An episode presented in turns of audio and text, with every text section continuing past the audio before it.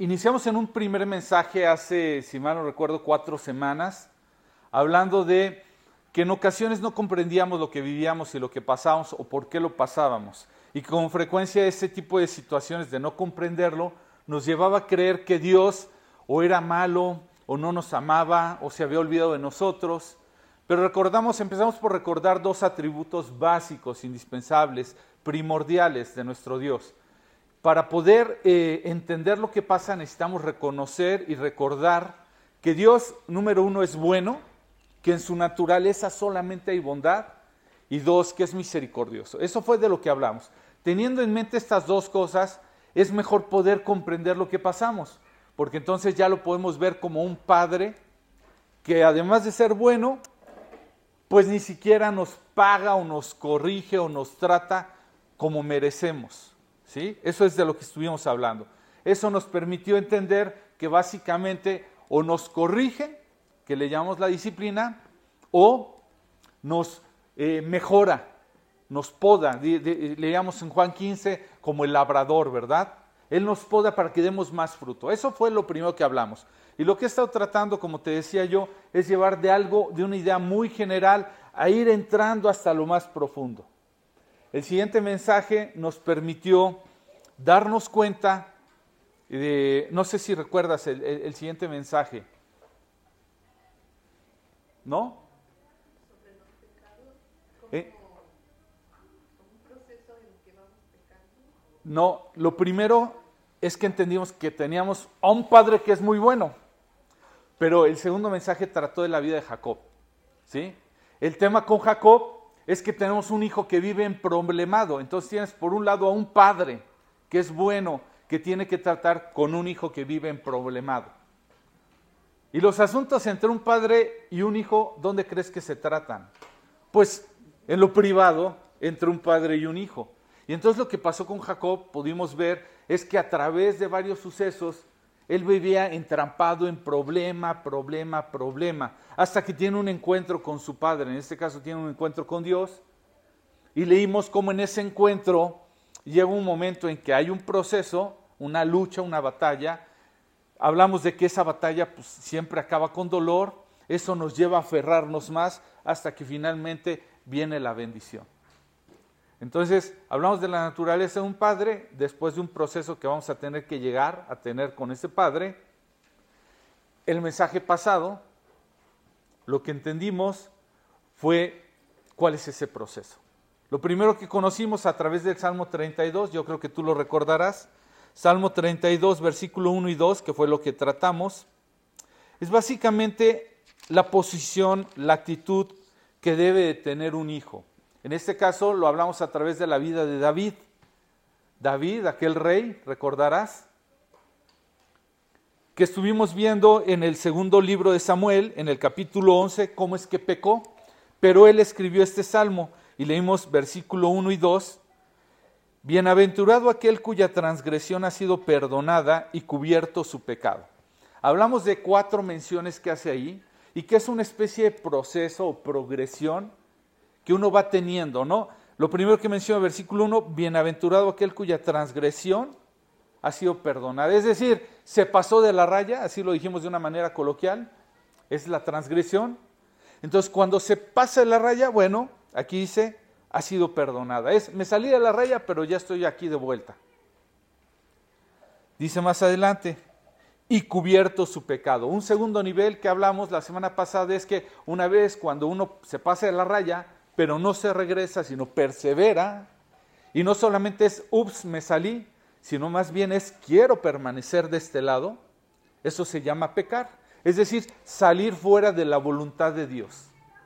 Y cuando uno desea permanecer, fuera de la voluntad de Dios, pues bueno, está pecando. Y entonces fue el segundo nivel de que hablamos, que, menciona el segundo, eh, la segunda parte del versículo 1 del Salmo 32, ¿ok? Versículo 2 del Salmo 32 dice, bienaventurado el hombre en quien Jehová no, no culpa de iniquidad. ¿Qué hablamos de la iniquidad? Bueno, que la iniquidad no solamente es haber pecado, sino perseverar una vida de pecado. Y lo estuvimos viendo a través del de segundo libro de Samuel, en el capítulo 11, cómo es que David pasó cada uno de estos procesos.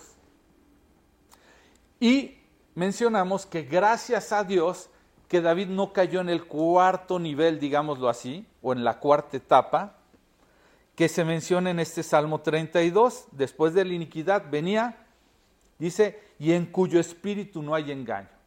Lo peor que le puede pasar a una persona no es que persevere en el pecado, sino que llegue a un punto que se vuelve tal el pecado en su vida que ya cae en un engaño y cree que no está tan mal. Cree que, pues, ¿qué tanto es tantito? Cree, no le estoy haciendo daño. Al fin es mi vida, yo puedo hacer con ella lo que quiera, no me va a pasar nada. Empieza incluso a justificar lo que hace o a encontrar eh, eh, de parte de Dios una justificación a lo que hace. ¿Sí? Es, pues, si Dios no quisiera que pecara, pues no me hubiera hecho así.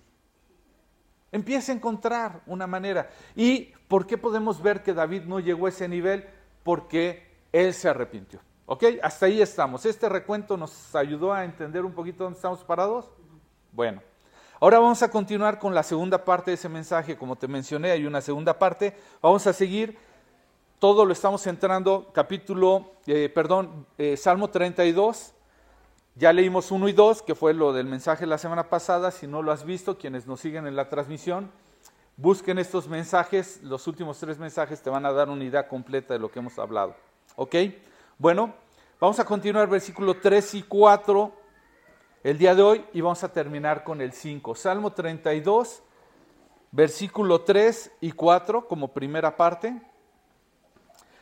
Y dice, mientras cayese envejecieron mis huesos, en mi gemir todo el día, porque de día y de noche se agravó sobre mí tu mano. ¿Qué está diciendo aquí David, el, salmista, el que escribió, el que, el que nos ayudó a comprender este, todo lo que pasó? Que cuando uno está callado, uno empieza a envejecer, empieza a morir. ¿sí? Dice, mientras callé, se envejecieron mis huesos en mi gemir todo el día. Es decir, la pasó mal. Y ahorita lo vamos a ver. Porque de día y de noche se fue agravando tu mano. ¿Sí? Sobre mí tu mano. Es decir, tuvo que venir una intervención de Dios. Ya lo hablamos, como te decía yo, en ese primer mensaje de esta, de esta serie de, palabras, ¿sí? Que Dios, en, en su palabra, en la carta a los Hebreos, capítulo 12, dice que Dios disciplina al que ama y toma por hijo. Dios por nuestro propio bien tiene que detenernos con disciplina. ¿Qué pasa si a un hijo no se le detiene con disciplina? Por algo que está haciendo indebido, ¿qué crees que va a pasar? Se sigue de largo, persevera hasta que llega un momento en que se pierde en eso. Bueno, eso es lo que le pasa aquí. Entonces, versículo 3 y 4 nos van a hablar de algo que vamos, vamos a llamarle las, mm, de alguna forma la consecuencia de una vida en pecado. ¿Ok? Eso es lo que empieza a venir a la vida de David, una consecuencia de vivir en el pecado. Y voy a mencionarte básicamente tres cosas. No es más que la primera parte del mensaje. Tres cosas que vamos a ver en estas consecuencias, en esta historia de David que de una u otra forma él vivió. Y sabes, el Salmo, el Salmo dice que eh, mientras cayó, ¿sabes? Una persona que calla es una persona que está presa ¿Estás de acuerdo? Es una persona que algo le está deteniendo, que no puede ser libre. Y la primera consecuencia de una vida de pecado es que el pecado te va a esclavizar, no te va a dejar estar libre. En el Evangelio de Juan, en el capítulo 8, versículo 34, está hablando el Señor Jesús y dice, Jesús les respondió, de cierto, de cierto os digo que todo aquel que hace pecado es esclavo del pecado. ¿Sí? Todo aquel que hace. Juan 8:34. De cierto, de cierto os digo que todo aquel que hace pecado es esclavo del pecado. Y eso es lo primero que va a producir en ti una vida de pecado.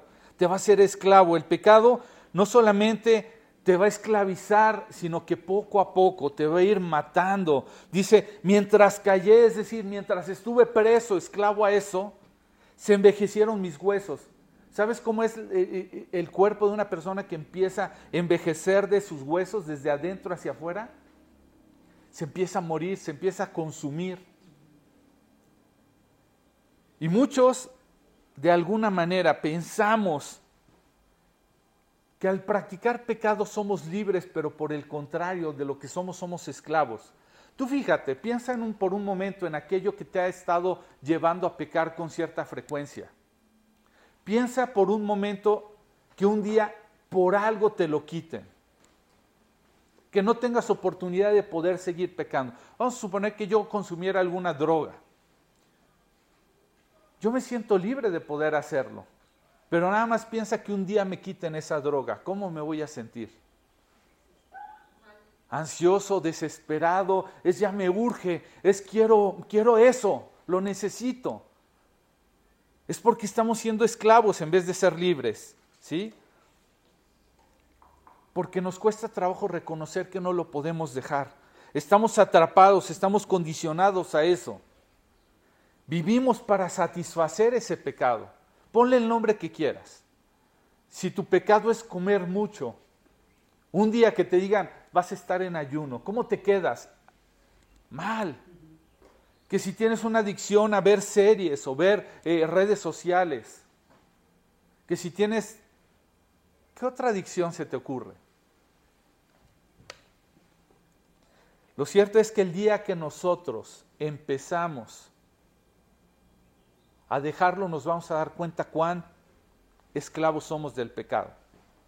Lo primero que va a suceder es que el pecado te va a esclavizar, hasta el punto que te haga callar, hasta que el punto que te haga transformarte. ¿Has visto una persona que empieza a meterse en el pecado, en el pecado que hasta cambia su forma de ser? Cambia su carácter, cambia su persona, ya no es la misma, ya no es igual de alegre, ya eh, se siente atrapado. El segundo, la segunda consecuencia, como te dije, es que además de estar esclavizado, es que te va matando el pecado. Ezequiel capítulo 18, 4. Ezequiel 18:4 dice, He aquí que todas las almas son mías, como el alma del Padre, así el alma, el alma del Hijo es mía. El alma que pecare, esa morirá. Ahí hay una sentencia de parte de Dios. En otra palabra de la escritura dice, la paga del pecado es muerte. Hay, una, hay, un, hay un destino para el que persevera en pecar. ¿Sí? Como te leí en el Salmo, David lo sabe. Dice, mientras callé, es decir, mientras estuve preso, dice, se me envejecieron mis huesos. Y empezó a morir poco a poco. Y el pecado, además de esclavizarnos, nos va matando. Nos mata pero no de manera fulminante. Sabes que muchas veces más valiera que pudiéramos morir de manera, pero es una muerte lenta. Es una muerte que muchas veces ni siquiera te das cuenta hasta que vas, vas prácticamente muriendo y ya no hay tiempo de una manera u otra. ¿sí? Y, y nos va matando nuestro ser completo, espíritu, alma y cuerpo. ¿De qué manera se te ocurre que el pecado nos mate espiritualmente?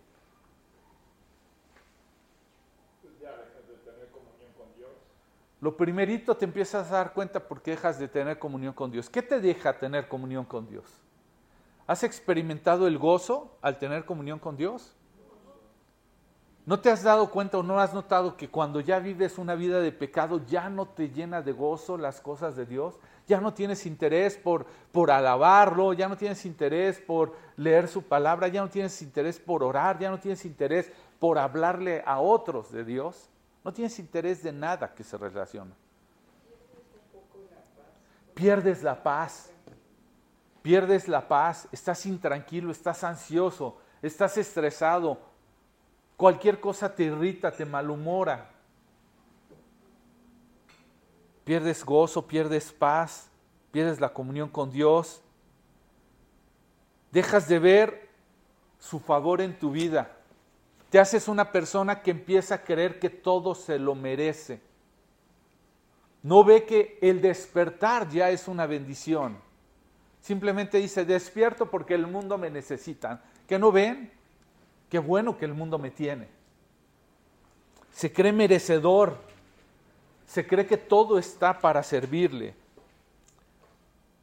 No tenemos gratitud. ¿No te has dado cuenta que cuando se empieza a meter, a meter este, el pecado en tu vida a tal punto que mata tu, tu lado espiritual, que ya no tienes gratitud por las cosas?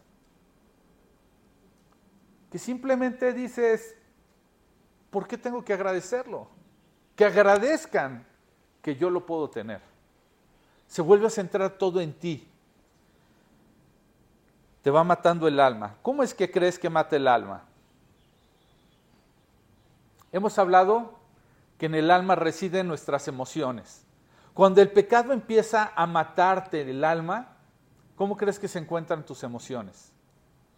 Todas desordenadas. Cualquier cosa te puede llevar una rabia exorbitante. Cualquier situación te puede llevar a una depresión, te puede llevar a una angustia. Tus emociones están disparadas para todos lados porque el pecado te empieza a llevar por un camino que no quieres, tus recuerdos se distorsionan. Aquello que, que recordabas como algo bueno ya no lo ves como algo bueno. Ya no tienes buenos recuerdos. Te empiezan a inundar las malas experiencias. Se empieza a enfermar tu alma. Te llega el rencor, te llega el odio, algo que ya incluso había superado parece que empieza a revivir. ¿De qué otra forma se muere tu alma? tu razonamiento empieza a maquinar cosas que ya no entraban en tu vida. Cosas que de repente te sorprenderían y dirías, ¿cómo pude haber pensado esto tan, tan enfermo, tan distorsionado, tan depravado? Porque empieza tu mente a maquinar cosas que no te pertenecen. ¿Cómo crees que el pecado va matando a tu cuerpo?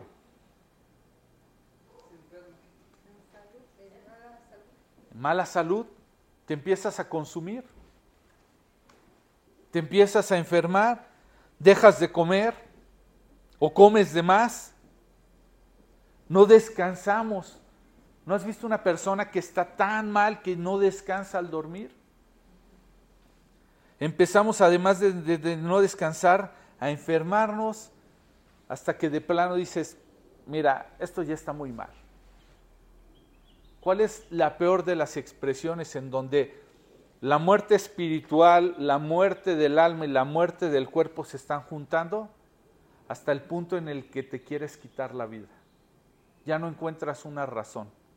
Ya nada te satisface, ya nada te llena de gozo y ya no encuentras una razón para que este cuerpo mantenga, se mantenga su vida en esta vida.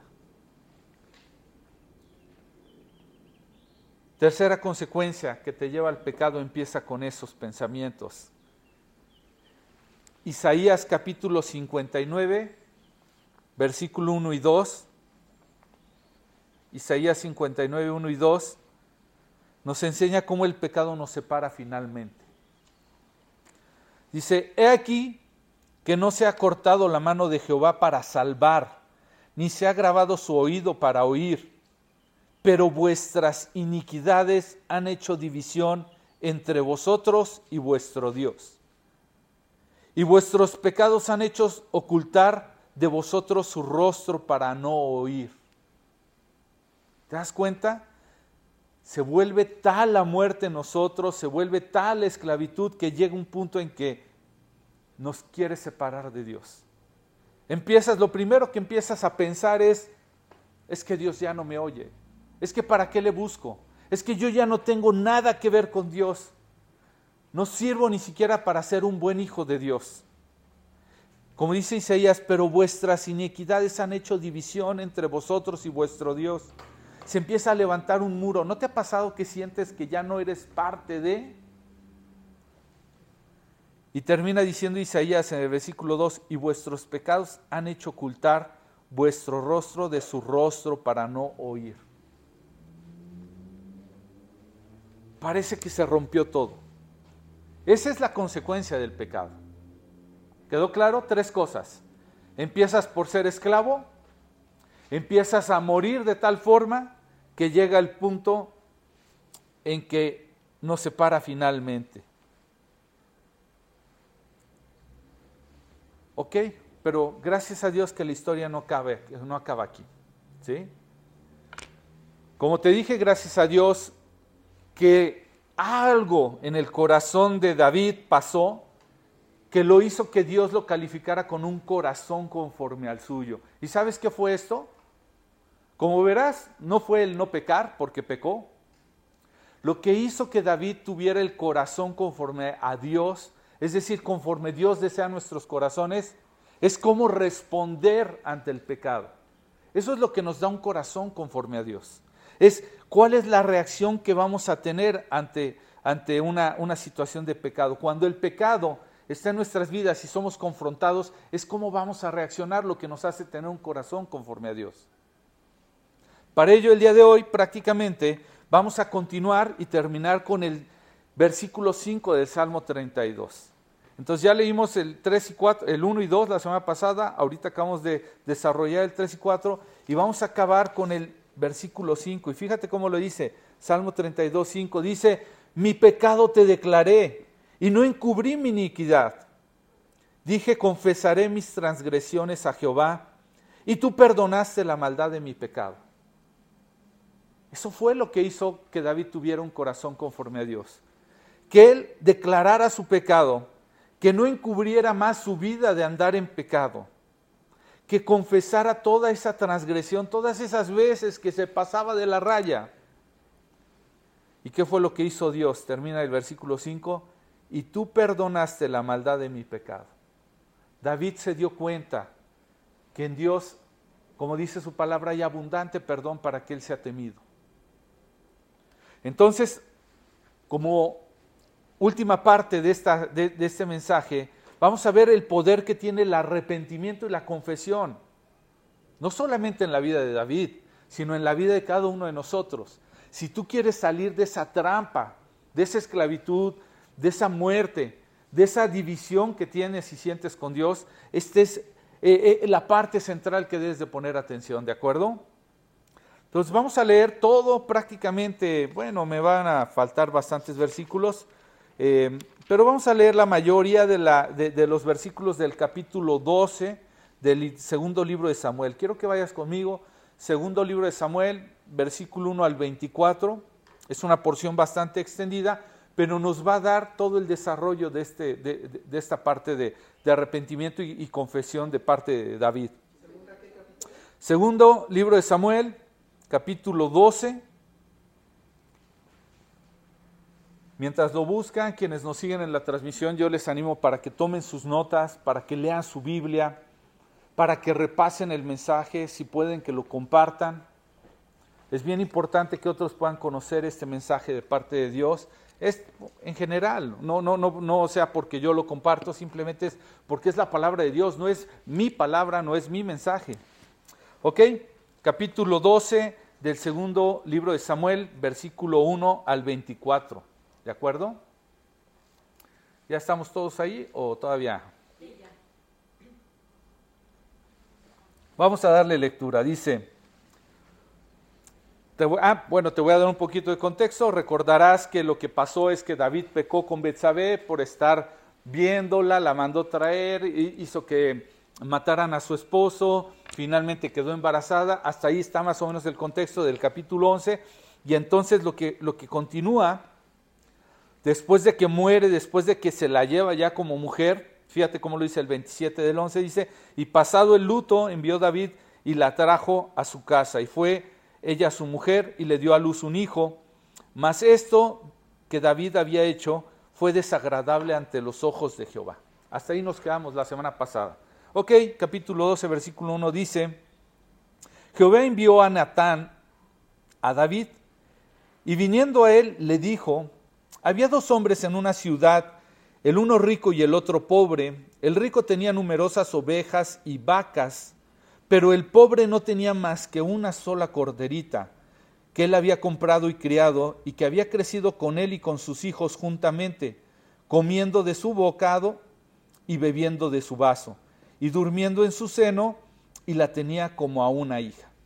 Y vino uno de camino al hombre rico, y éste no quiso tomar de sus ovejas y de sus vacas para guisar para el caminante que había venido a él, sino que tomó la oveja de aquel hombre pobre y la preparó para aquel, que, para aquel hombre que había venido a él.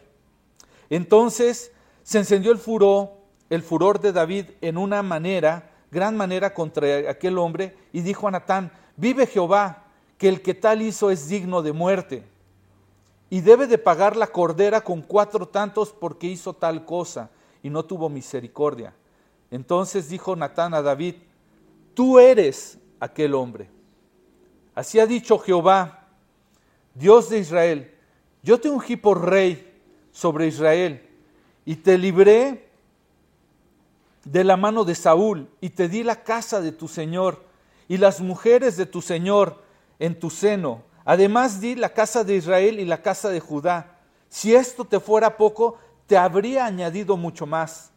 ¿Por qué pues tuviste en poco la palabra de Jehová, haciéndolo mano delante de tus ojos?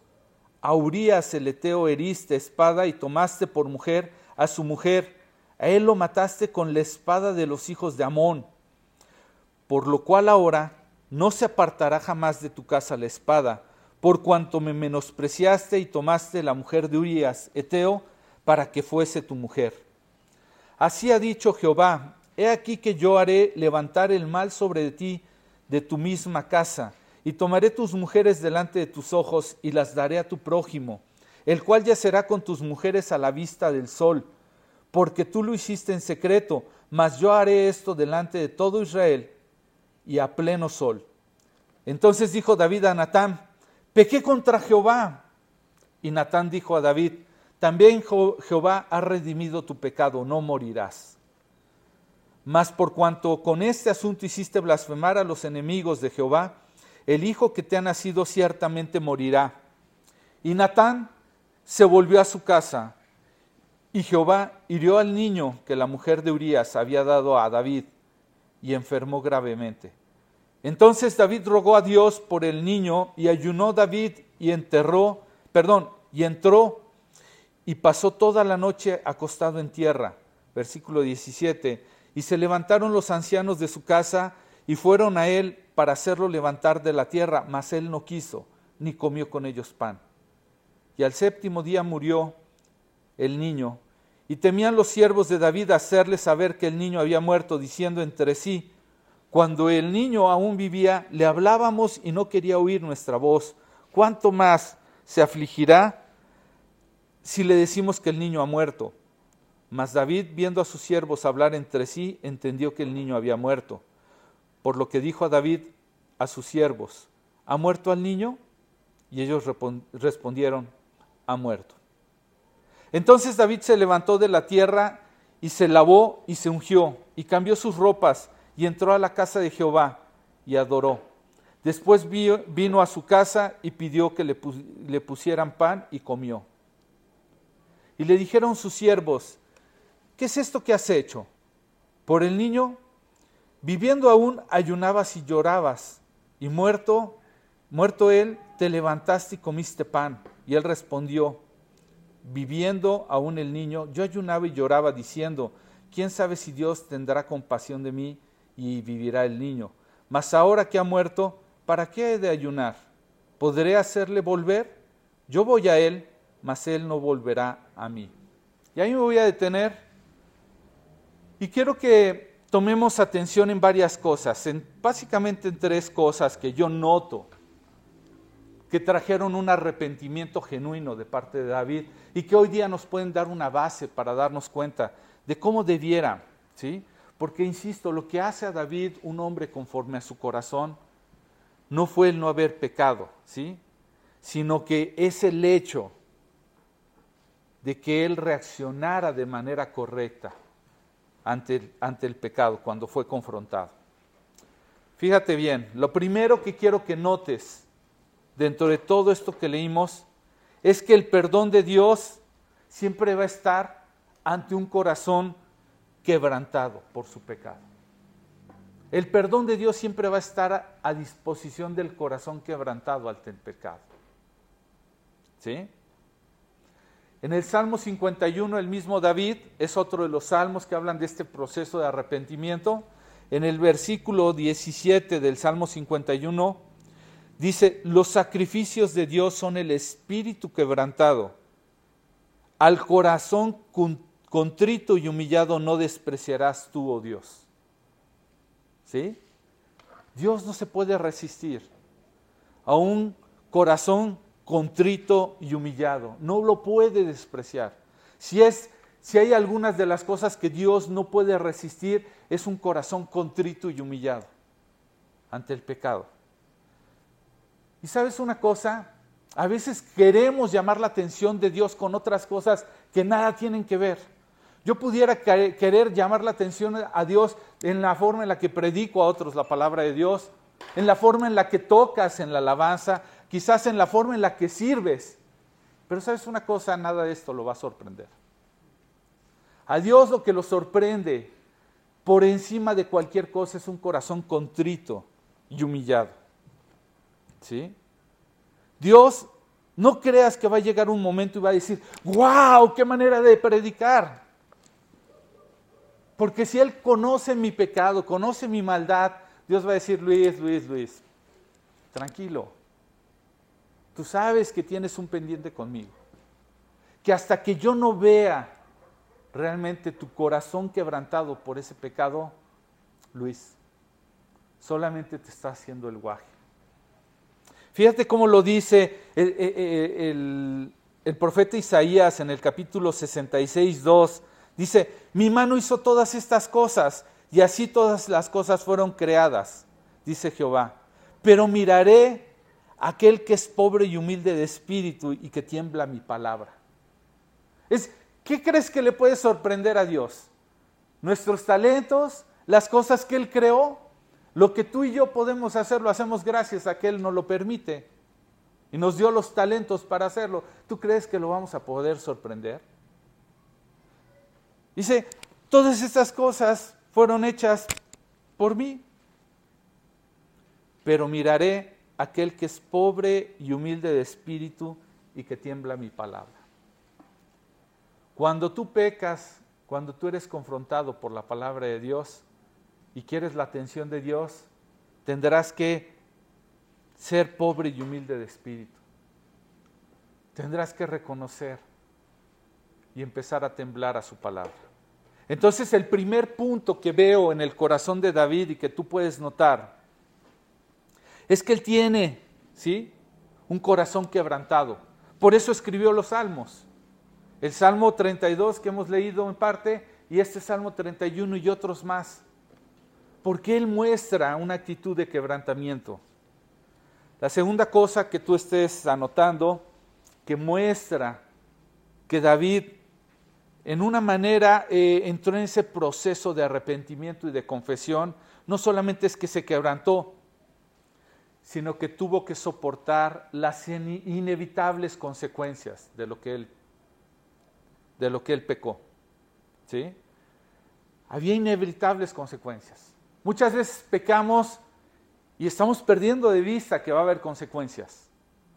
Y cuando ya sabemos que están delante, quisiéramos decir, no, no, no, por favor, piedad, misericordia, que no me, pase eso. Pero a veces Dios las concede, a veces no las permite por nuestro bien. En el caso de David lo podemos ver porque, número uno, perdió algunos de sus beneficios. ¿Te das cuenta? Versículos 7 y 8 del capítulo 12 de Samuel, de, de la segunda de Samuel, 7 y 8 dice, y entonces dijo Natán a David, tú eres aquel hombre, así ha dicho Jehová Dios de Israel, yo te ungí, y le empieza a decir todo lo que le había dado, yo te ungí por rey sobre Israel, y te libré de la mano de Saúl. Y di a la casa, dice, eh, perdón, y te di la casa de tu Señor y las mujeres de tu Señor en, en tu seno. Además te di la casa de Israel y la de Judá, si por por si fuera poco. Hasta ese momento David había tenido puro, puro favor de Dios en su vida. Y fíjate cómo concluye el 8 y dice, te habría añadido mucho más. Eso significa que Dios tuvo que detener su mano en favor de David. ¿Por qué? Porque por su propio bien no le hubiera permitido. ¿Cuál es la lección?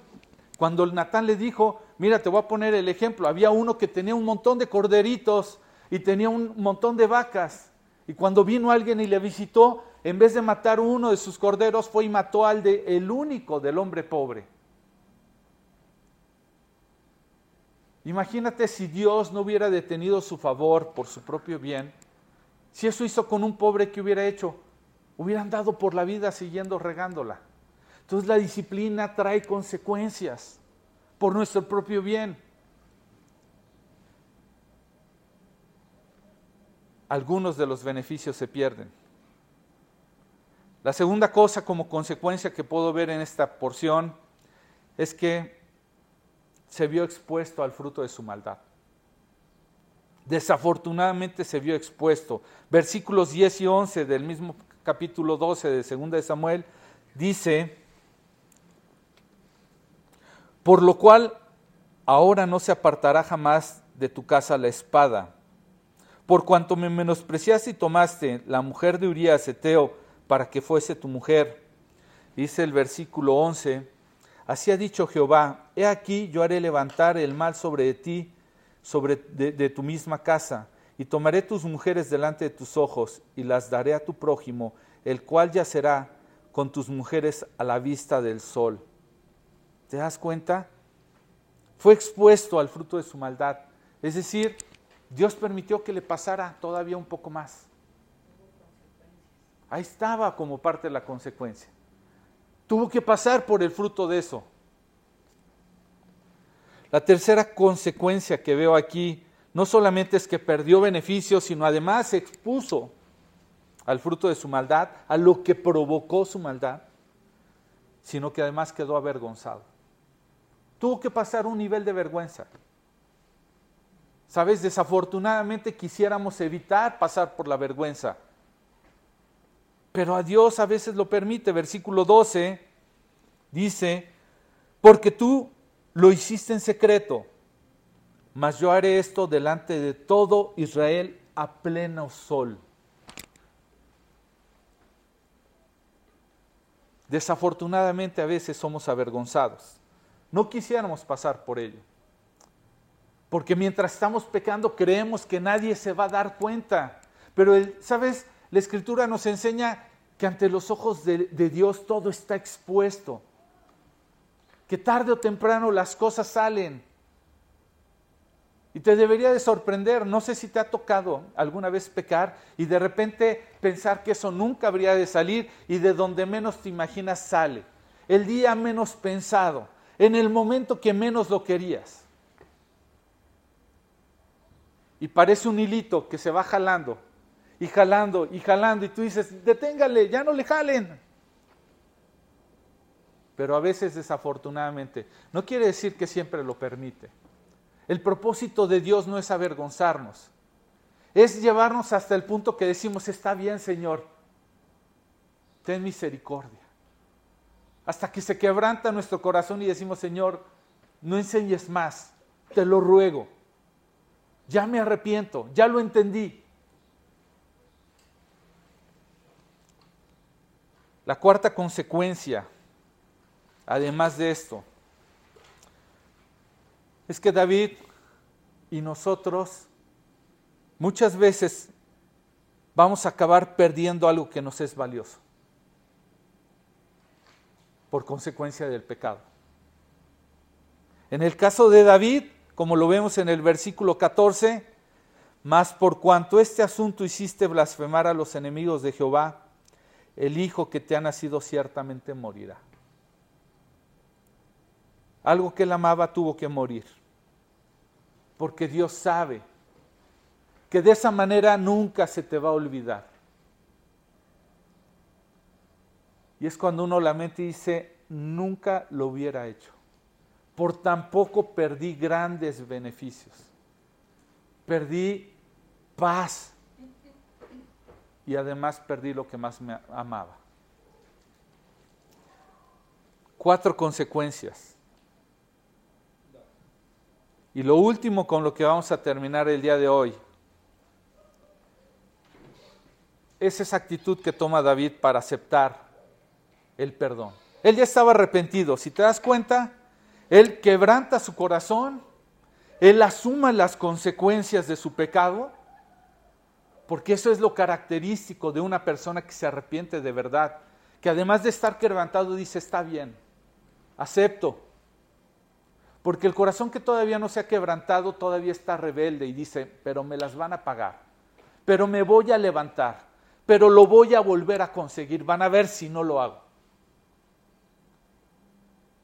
Y cualquiera que se crea que puede, debe saber que Dios va a tratar más fuerte con él hasta que entienda que con Dios no se juega. Podemos burlarnos de quien quieras, de tu jefe, de tu esposo, de tu esposa, de tus papás, de tus maestros, de tus vecinos, de tu pastor, de quien quieras. Pero Dios no puede ser burlado. Dios no puede ser burlado. Entonces David se quebranta, prepara su corazón para aceptar las consecuencias y por último, acepta el perdón con humildad. Él necesita ser perdonado, pero no tiene una actitud arrogante de decir, bueno, está bien, dime de una vez Dios si me vas a perdonar o no. Te voy a dar una chance. No, para nada. David agarra y dice, Padre, acepto, acepto que necesito tu perdón. Porque sabes una cosa, muchos de los que pecamos, ¿sí? A veces nos tiramos al suelo para que otros nos tengan lástima y eso no te lleva a sentir el perdón de Dios. El que tú te tires y que digas, ay, pero mira qué desgracia me pasó y, y pues bueno, estoy sufriendo las consecuencias y no, eso no es ser humilde. ¿Te acuerdas que hemos dicho muchas veces aquí que es ser humilde? En pocas palabras es que ni te creas menos ni te creas más. Dice la escritura en un pasaje que no tengas más alto sentido de ti que el que debes de tener, sino que pienses de ti con cordura. Que no te creas ni mucho ni poco. Tirarte al suelo no te va a resolver, no te va a hacer más humilde. Pero tampoco sabes una cosa, hacerte el que mereces toda la ira de Dios. ¿Sabes que hay gente que de repente se quiere ajusticiar solito? No, no, ahora por eso que hice, ahora por eso hasta no voy a comer. Ahora por eso hasta me voy a castigar de no hacer esto. O sea que tú vas a ser más justo que Dios. O sea, te vas a hacer como Dios diciendo qué mereces tú. Tú eres el que va a dictar tu propia justicia con lo que crees que vas a pagar. Sabes que hay muchos que creen que haciendo sus sacrificios van a poder obtener el perdón de Dios. Pero David lo sabía completamente. Dice versículo 20, entonces David se levantó de la tierra, es decir, dejó de sentirse el pobrecito. El me tiro, véanme aquí cómo sufro. Dice entonces David se levantó de la tierra y se lavó y se ungió y cambió sus ropas y entró a la casa de Jehová y adoró. Después vino a su casa y pidió y le pusieron pan y comió. David no pudo evitar las consecuencias, ¿sabes? Pero en medio de todo reconoció su maldad, asumió y aceptó ese perdón que venía de Dios con una actitud humilde. ¿Sí? Una actitud. Lo primero, si te das cuenta, David se levantó de la tierra. Es decir, no dejó que la culpa lo, lo, consumiera. ¿Sabes que muchas personas, por no ser humildes y sentirse los pobrecitos, viven una vida llena de, de culpa, y es que nunca me va a perdonar, y es que eh, seguro Dios me tiene preparado todavía más, y nadie me va a perdonar, y al que le fallé no me va a perdonar. David se levantó. Si tú has pecado, si tú has estado en un momento de estos, quedarte tirado, dejando que la culpa te consuma, no te va a servir de nada tenemos que levantarnos y David se levantó de la tierra. Y es que no podemos permitir la diferencia que hay entre culpa y arrepentimiento. Nota, ¿sí?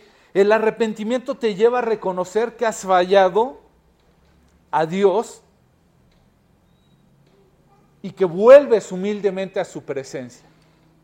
¿Sí? Arrepentimiento, lo hemos dicho, es darte una media vuelta. Es decir, si Dios estaba en esta dirección y yo iba en la dirección opuesta, el arrepentimiento es darme media vuelta y por ende volver a Dios. ¿Sabes qué hace la culpa? La culpa solamente me hace sentir mal, pero me deja en la misma dirección. La culpa me aleja de Dios.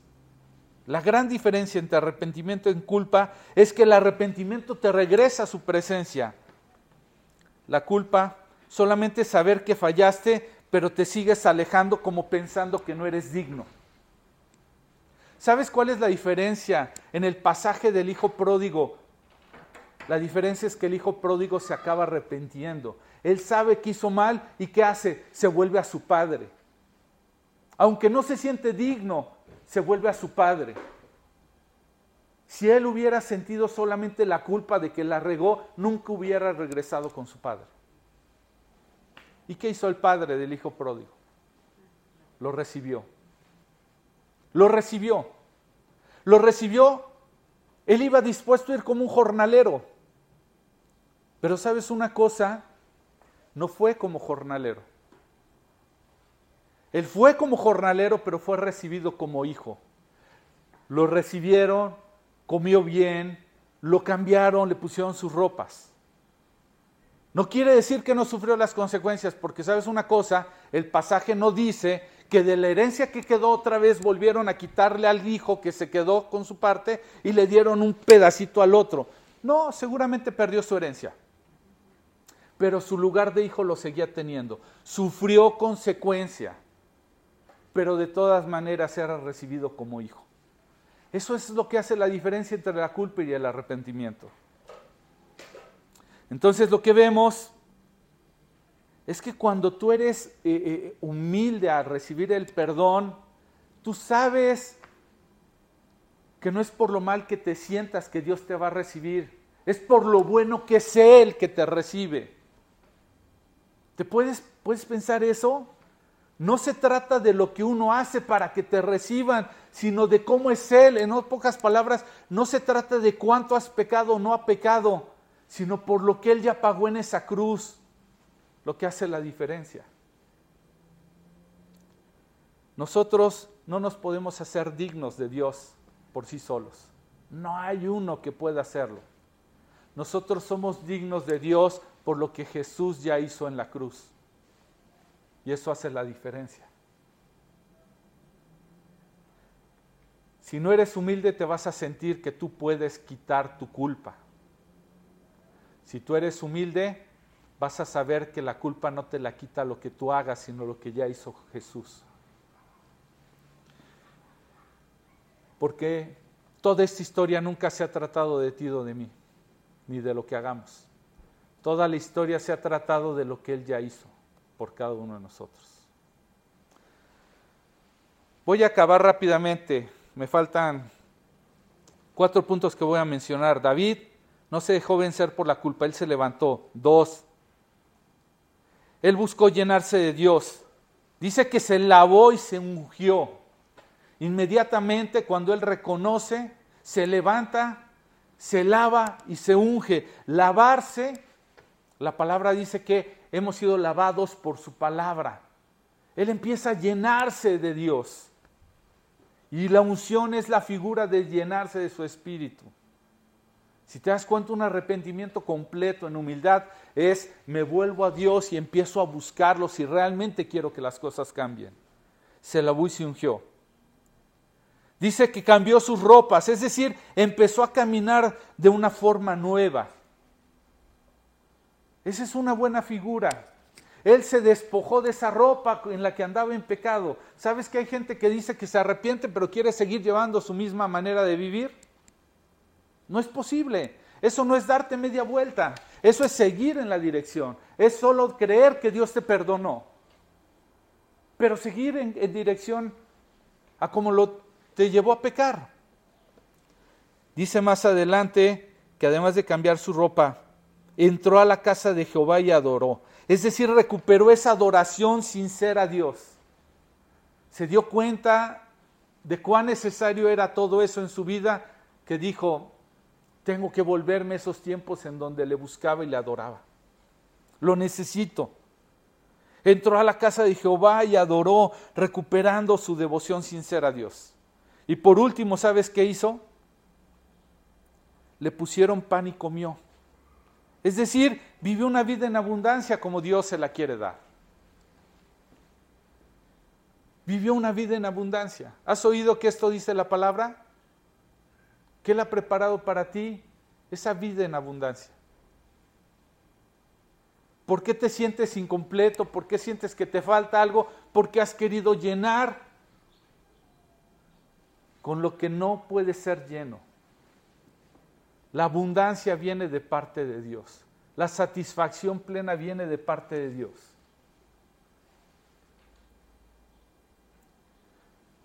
Cuando tú y yo logremos este proceso de restauración en nuestras vidas, vamos a poder apuntar al deseo genuino de una presencia de Dios. El pecado nos aparta, el pecado nos aleja, el pecado nos roba. La próxima semana, si Dios lo permite, va a ser posterior al mensaje de Navidad. Tengo una palabra que va enfocada a eso, a ese verdadero deseo. Necesitamos llegar listos, como decíamos en mensajes pasados, como dice Hebreos 12, despojándonos del peso y del pecado que nos asedia. Ir hacia adelante. No puedes venir a una un encuentro con Dios, a eso que según celebramos en la Navidad, si vamos con un peso cargando y un pecado cargando, no podemos ir a ese momento. Lo de menos es la fiesta y todo lo que lleva. En esta semana, no sé quienes tuvieron oportunidad, compartí una reflexión acerca de la Navidad. Este, y algunos se los compartí, estaba en la página y algunos se los mandé.